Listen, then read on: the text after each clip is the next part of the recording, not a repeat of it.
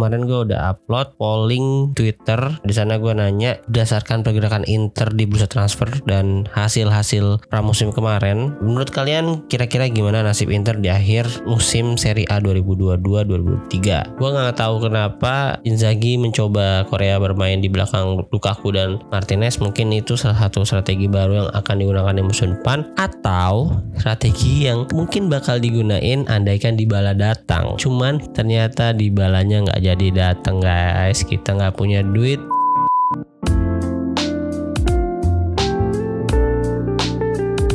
Halo selamat pagi, siang, sore, dan malam Kembali lagi bersama gue di Interisme Podcast Podcast yang bahas berita-berita seputar Inter Yang gue kutip dari sosial media dan portal-portal berita olahraga Akhirnya gue kembali ngetek nih untuk episode pertama di season 3 kali ini. Ya gue udah absen beberapa minggu lah ya Hampir sebulan kali ya. Pas sebulan lebih gue juga lupa. Niatnya sih kemarin rehat atau absen sejenak itu untuk mencari ide baru Format baru atau ide-ide fresh lainnya lah intinya. Cuman ya sejauh ini sih belum ada yang signifikan banget perubahannya menurut gue Kayaknya bakalan tetap konsepnya tetap akan membacakan berita-berita yang gue baca di sosial media kayak Twitter atau Instagram Cuman mungkin nanti yang beda di segi teknis editingnya atau tema-tema pembahasan kontennya kali yang bakal gue gali lagi lebih dalam. Oke, okay? uh, thank you untuk teman-teman yang udah mendengarkan di season 2 kemarin dan mungkin ada yang menunggu gue. Gede aja dulu ya. Ada nggak sih yang nungguin episode gue? Kenapa nih Intes podcast nggak upload upload?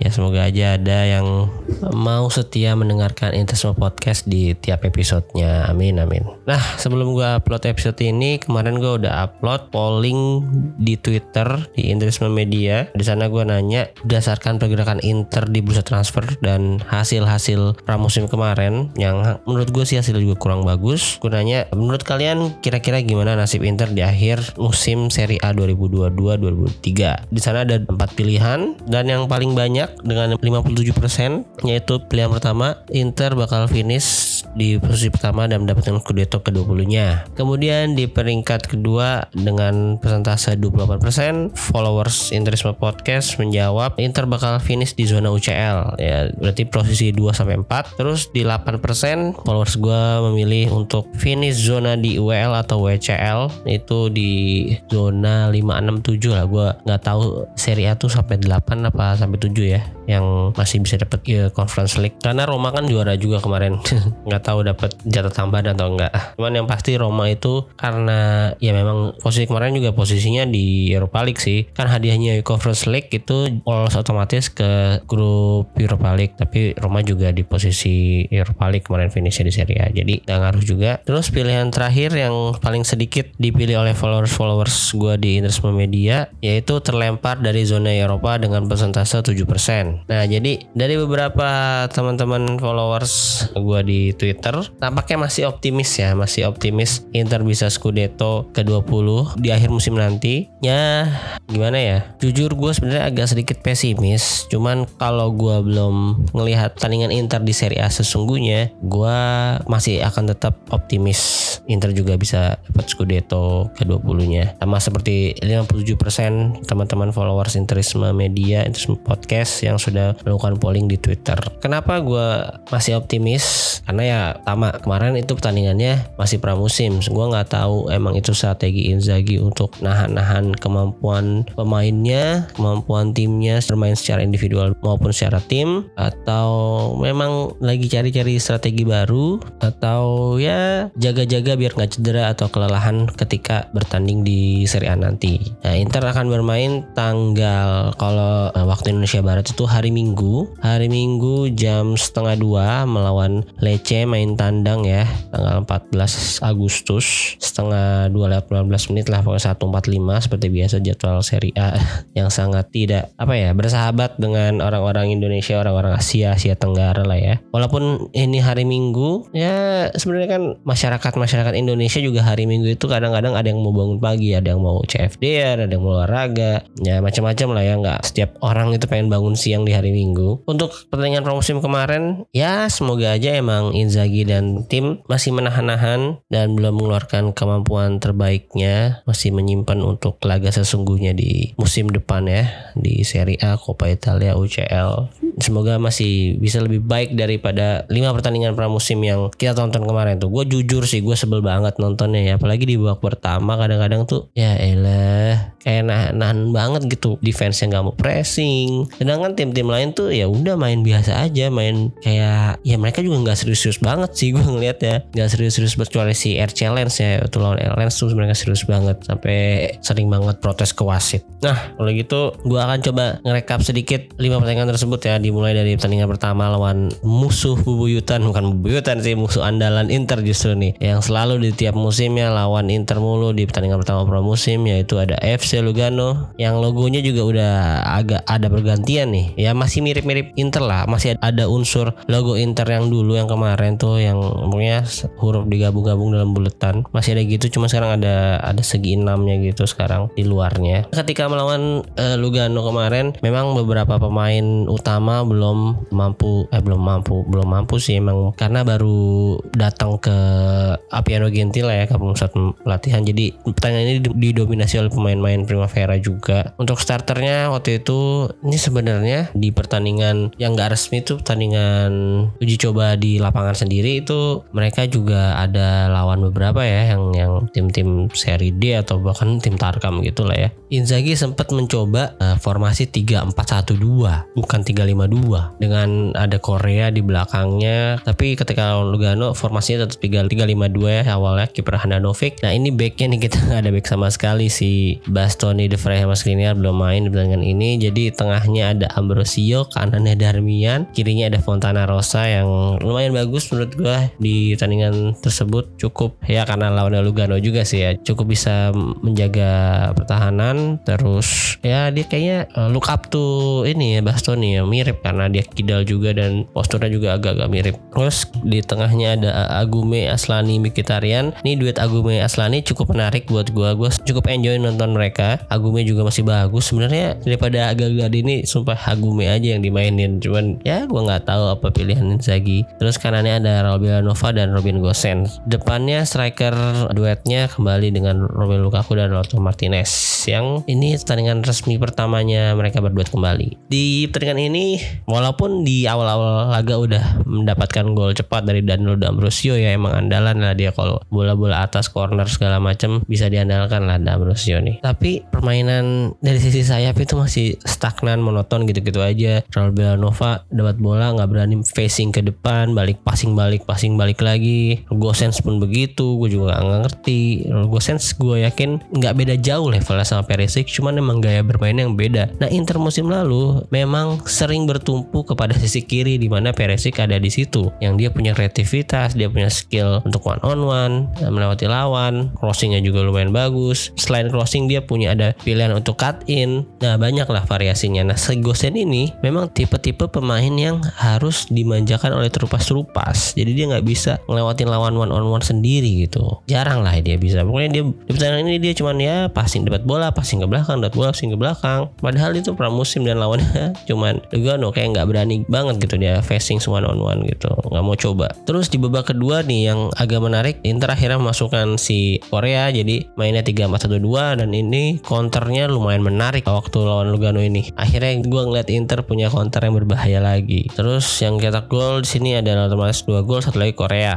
Nah Korea juga di pertandingan ini main bagus ya. Gue nggak tahu kenapa Inzaghi mencoba Korea bermain di belakang Lukaku dan Martinez. Mungkin itu salah satu strategi baru yang akan digunakan di musim depan. Atau strategi yang mungkin bakal digunain andaikan Dybala datang. Nah cuman ternyata Dybalanya nggak jadi datang guys. Kita nggak punya duit untuk bayar gaji dan bayar agency fee-nya karena waktu itu juga si Alexis Sanchez belum cabut nggak mau cabut bilangnya. Ah, cuman nih sekarang setelah udah cabut kita kan masih bayarin 5 juta. Ya uang pesangon lah ya. 5 juta itu kalau misalnya dia dilepas. Nah kalau misalnya dia main musim ini katanya sekitar 9 sampai 12 juta. Cuman kalau melihat dari komposisi kemarin ya gue sih berharap ada Alexis Sanchez masih main di musim depan. Karena Inter tuh kalau buntu bingung. Musim kemarin tuh bingung kalau udah ya strateginya itu itu terus kedebak bingung. Nah perlu main kayak Alexis Sanchez yang punya kreativitas gitu. Dia punya kreativitas, dia bisa terupas, bisa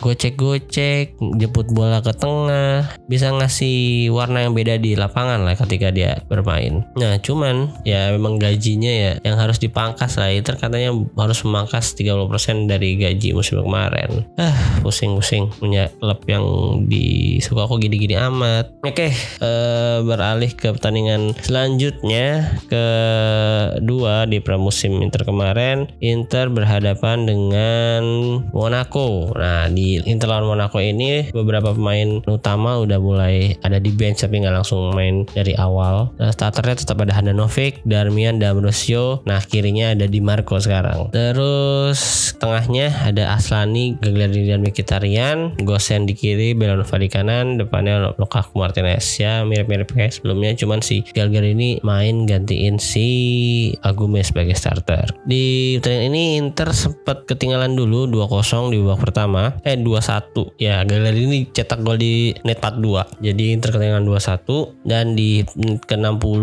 Aslani berhasil mencetakkan gol pertamanya walaupun masih pramusim itu dari bola rebound Lukaku tendang ke arah gawang mampu ditepis dan di rebound oleh Aslani. Pertandingan ini masih banyak yang belum terlalu berubah ya. Gosen sama Belanova masih gitu-gitu aja. Justru Lazaro yang main sebagai pengganti main lebih bagus di posisi LWB menurut gua saat itu ya, saat itu yang lebih bagus ya bukan bukan bagus standar Inter tapi lebih bagus daripada Gosen. Standar Inter menurut gua ya harusnya ada di Perisic ya. Cuman Perisic udah terlalu jago sih menurut gua terlalu jago musim kemarin. Jadi ya kaget juga kan Inter kiri kanan yang nggak jalan di sana walaupun ada ada Dumfries. Dumfries juga masih baru datang ke Apiano Gentile. Belanova juga masih gitu-gitu aja. Menurut gue Belanova yang bisa diandalkan hanya kecepatannya. Crossingnya juga lumayan oke sih sebenarnya. Cuman ya mirip-mirip kayak Gosens gitu. Kalau Gosens kiri doang, kanan yang nggak mau dipakai. Kalau Belanova ini kirinya yang nggak mau dipakai. Tapi padahal dia pernah sekali crossing kiri juga lumayan. Cuman nggak tahu kenapa takut-takut mau crossing dengan kaki weaknya. Ada apa lagi ya di dengan ini? Hmm, Brozovic juga udah mulai main. Pemain-pemain kayak Brozovic, Bastoni, Barella, Calhanoglu itu The Fry, Dumfries sudah mulai main sedikit di pertandingan ini. Untuk Zeko di nomor pertandingan langsung aja nih di nomor pertandingan pramusim Zeko um, pas banget. Gue yakin eh, si Inter mempertahankan Zeko memang untuk dia aja ya memberikan nafas ke Lukaku yang nggak mungkin di setiap pertandingannya akan bermain 90 menit terus. Harus dikasih menit untuk istirahat juga. Palingnya sekitar 10 sampai 15 menit lah Zeko harusnya dimainkan. Daripada mainin Zeko sih mendingan mainin striker Primavera aja sih menurut gue kalau mau cari menit-menit segitu doang. Kalau dari pengalamannya nggak bisa dandelin lagi lah ya dia musim bolanya lepas mulu, larinya nggak nggak bisa support. Maksudnya ketika Inter megang bola gitu nggak sinkron, kayak nggak nggak connect aja sama sama pemain-pemain yang lain. Padahal Besem kemarin tuh masih agak lumayan oke okay, Zeko. Catatan golnya juga lumayan oke, okay. cuman kenapa promosi langsung turun banget ya. Terus pertandingan ketiga Inter melawan klub dari Prancis lagi yaitu RC Lens. Ini, ini pertandingan yang cukup serius. Sayangnya Inter harus menahan kekalahan 1-0. Golnya juga di menit-menit akhir oleh Luis Openda.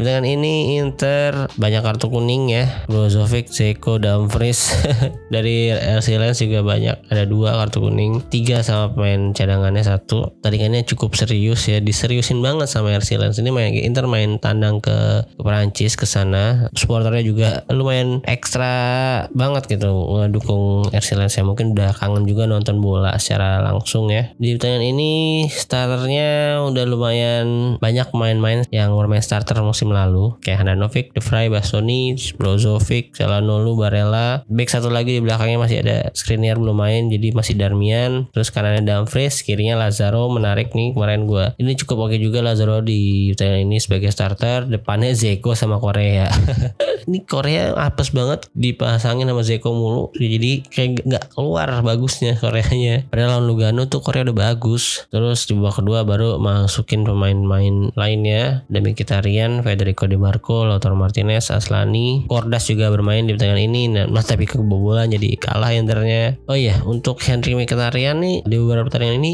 gue melihatnya ya ya dia bisa untuk menjadi pengganti Haka Calhanoglu lah ya. 30 menit atau kadang-kadang gantian sebagai starter juga oke. Okay. cuman ya bukan Mkhitaryan yang gue lihat. Bagus di Roma sih. Di Roma setiap dia megang bola tuh threat banget gitu. Dia ngancem banget. Cuman kayak waktu di Inter banyak salah passing dribble kerebut belum ngeklik atau gimana ya sama teman-teman lainnya. Dia trupas trupasnya itu tuh sebenarnya yang gua nanti nantiin dari vegetarian dia punya vision dia punya trupas bagus. Harusnya sih kayak pemain kayak Lukaku Lautaro yang punya speed bisa dia manjain gitu dari second line. Ya cuman kita harap ada perubahan lah ya di gaya bermainnya atau dia bisa bisa menyesuaikan dengan cepat di pertandingan-pertandingan selanjutnya. Oke next pertandingan selanjutnya Inter ketemu dengan Lyon yang hasilnya dua sama nih. Nah akhirnya akhirnya di pertandingan ini ya mirip-mirip sama pertandingan melawan Monaco Inter juga ketinggalan terlebih dahulu sebelum bisa menyamankan kedudukan. Lukaku akhirnya berhasil mencetakkan gol kembali di pertandingan pramusim resmi umpan dari Federico Di Marco yang bermain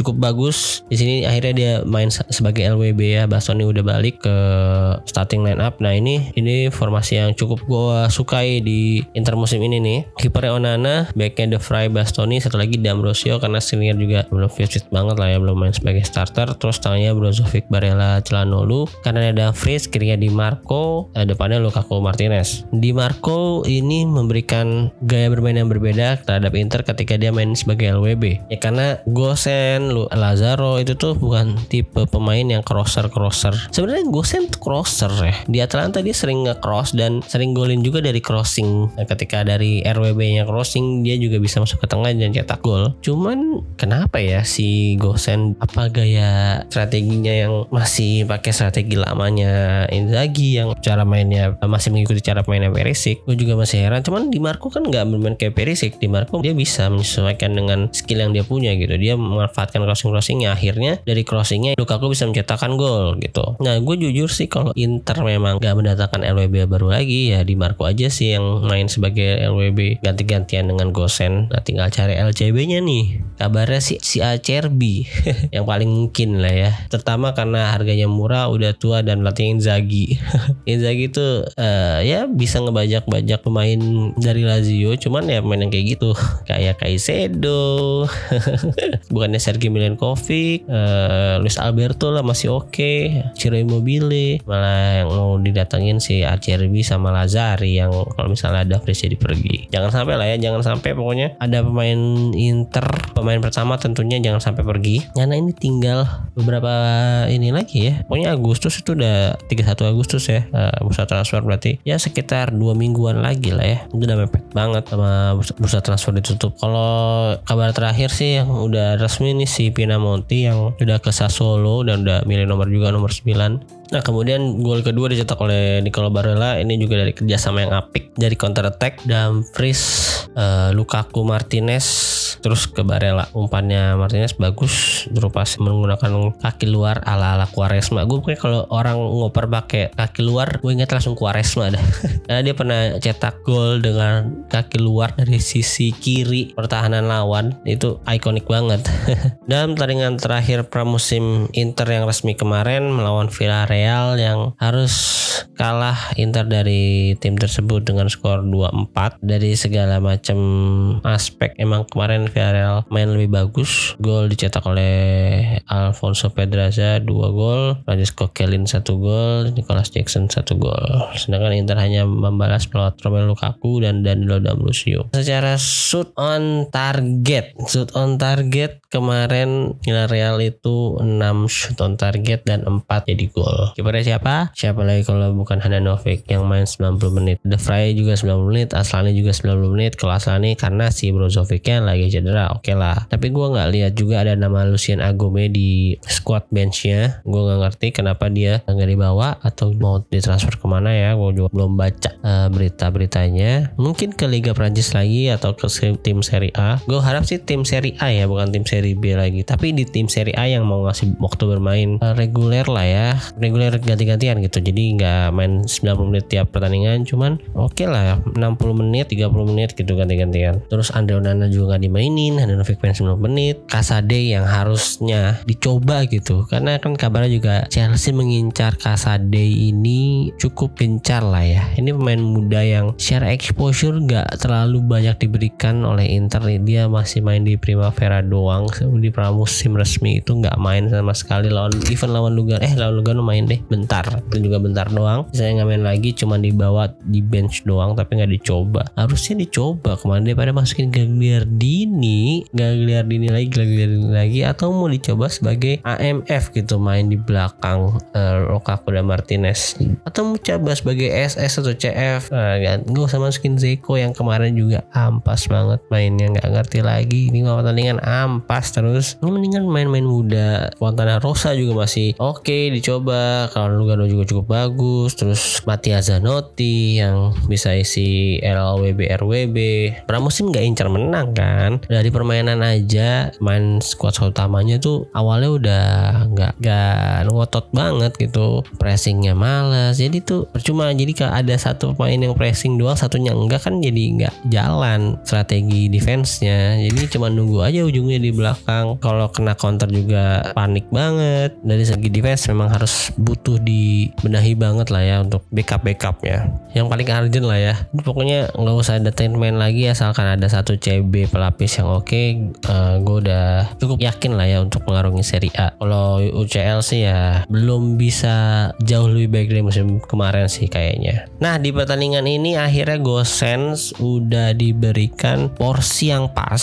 Yang bukan pas sih belum pas banget. Cuman perannya tuh udah dikasih sesuai gaya bermainnya. Jadi strategi Inzaghi dan cara pemain Gosen udah mulai nyambung nih. Gosen semainnya yang butuh-butuh terupas crossing atau sering masuk ke box juga ketika crossing dari sisi lain udah mulai terlihat di pertandingan ini. Dan hasilnya satu eh dua shoot ke gawang lah. Nggak tak oh, nggak on target on target banget sih. Satu yang dari crossing dari Dumfries itu lumayan bolanya mantul ke bawah dulu cuman agak melambung di atas pistar gawang. Itu cukup trademarknya Gosen ketika di Atalanta ya bola-bola kayak gitu dan finishing volley-nya pakai bagian dalam. Pokoknya tinggal eksekusi di lapangan aja yang perlu diperbaiki. Jadi ya menurut gua 5 pertandingan pramusim kemarin hasilnya sangat tidak memuaskan. Gua nggak ngerti apa yang salah. Di April ini tuh kayak belum nyambung banget gitu. Padahal nggak banyak yang berubah di squad utama lah ya. Cuman si Persik doang sama Zeko terus makanya tadi gua agak bingung nggak ngerti ini emang persiapannya kurang panjang atau karena memang lapangan-lapangan pertandingan yang kurang bagus kemarin jadi tim takut main serius-serius banget terus cedera atau memang uh, masih menyimpan tenaga menyimpan tenaga untuk menyiapkan laga resmi lawan Lecce besok ada laga resmi Serie A di beberapa pekan ke depan. Memang hasil preseason bukan segalanya cuma menurut gua preseason juga penting untuk membangun mental. Kalau hasil preseason kemarin negatif terus gue rasa mental pemain atau moodnya juga bakal jadi kurang bagus. Nah takutnya mood yang nggak bagus ini bakal ke bawah ke pertandingan resmi lawan Lecce besok. Semoga sih nggak nggak kayak gitu ya jangan sampai lah ya. Kemarin juga lawan apa? Tim gua nggak tahu itu tim ngampus atau tim Tarkam atau tim seri D. Namanya cukup panjang Inter uji coba menang 11-0 nah itu mungkin bisa jadi pelampiasan karena kemarin preseason resmi nggak menang-menang. Terus lawan tim yang levelnya jauh di bawah mereka bisa menang dengan skor segitu semoga bisa cukup jadi pelampiasan dan bisa memperbaiki mood mereka untuk mengarungi pertandingan Serie A besok. Dan sekali lagi harapan gue untuk manajemen yang saat ini lagi semeraut menurut gue gue nggak tahu internal lagi gimana cuman jersey away aja baru rilis hari ini. Gue akuin konsepnya bagus modelnya bagus jerseynya bagus warnanya bagus 9 menurut gue warna putih dengan aksen-aksen peta dunia berwarna hijau Tosca yang light gitu itu oke okay menurut gue gue mungkin bakal gue beli orinya musim ini. Tapi gue rasa penundaan launchingnya jersey ini karena memang permasalahan dengan sponsor utama yaitu Digital Beats sponsor utama di dada yang kabarnya pembayaran pertamanya nih bermasalah. Angsuran pertamanya bermasalah. Dan kontraknya memang cukup gede ya sekitar 25 juta. Itu oke. Okay.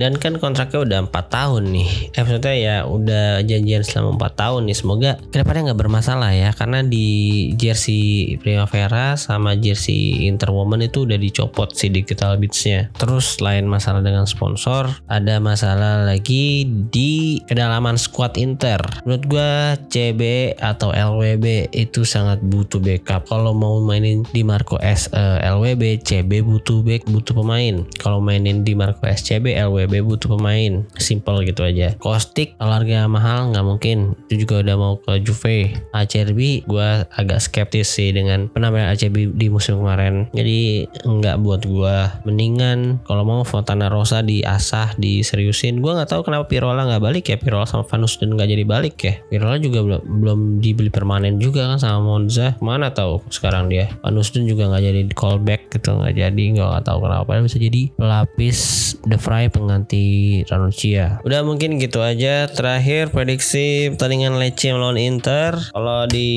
line up mungkin Handanovic masih akan jadi kiper utama backnya Skriniar The Fry Bastoni kanan ada Davres dan Gosens terus tengahnya Barella Calhanoglu Brozov eh Aslani kabarnya Brozovic juga masih mengalami masalah di betisnya ya. Terus depannya ada Lautaro dan Lukaku. Untuk Aslani uh, eh, gue cukup pede sih dengan penampilan dia di pramusim kemarin. Cukup oke okay. salah satu pemain yang main bersinar dan step up karena ya, akhirnya Brozovic punya vice yang mumpuni. Uh, jadi mungkin ketika Brozovic nggak bisa main atau harus ditarik di menit ke 80 atau 70-an Inter nggak langsung timbang gitu nggak langsung anjlok mainnya lah ya. Gue rasa sih gitu. Terus duet Lukaku dan Lautaro kemarin di pertandingan pramusim secara chemistry pergerakan itu udah oke. Okay. tinggal eksekusinya aja nih tinggal eksekusi passingnya eksekusi tendangan ke gawangnya itu diasah. Ya harusnya sih karena dia dua tahun kemarin udah main bareng udah tinggal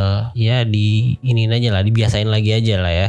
Mungkin segitu aja untuk pembahasan di episode kali ini. Terima kasih untuk teman-teman yang udah mendengarkan. Jangan lupa di follow akun sosial media gue kalau Twitter ada di Interisme Media uh, Instagram ada di Interisme Podcast. Kemarin gue juga baru ngepost di Instagram 5 episode yang paling sering didengerin di season 2 kemarin. Listnya bisa kalian lihat di situ. Bagi yang belum kalian bisa dengerin atau bagi yang udah kalian bisa dengerin ulang. Mau di Spotify di Noise boleh di Google Podcast. Boleh. Mungkin besok juga bakal ada di platform baru. Tungguin aja. Terus untuk teman-teman yang mau memberikan saran masukan kritik juga silahkan melalui sosial media tadi. Lewat DM boleh atau reply di kolom komen reply di kolom tweet. Pasti gue baca pasti gue bales. Yang sangat berterima kasih untuk teman-teman yang mau memberikan masukan segala macamnya pasti akan gue pertimbangkan. Udah gitu aja. Sekali lagi terima kasih. Arif Fidersi Forza Inter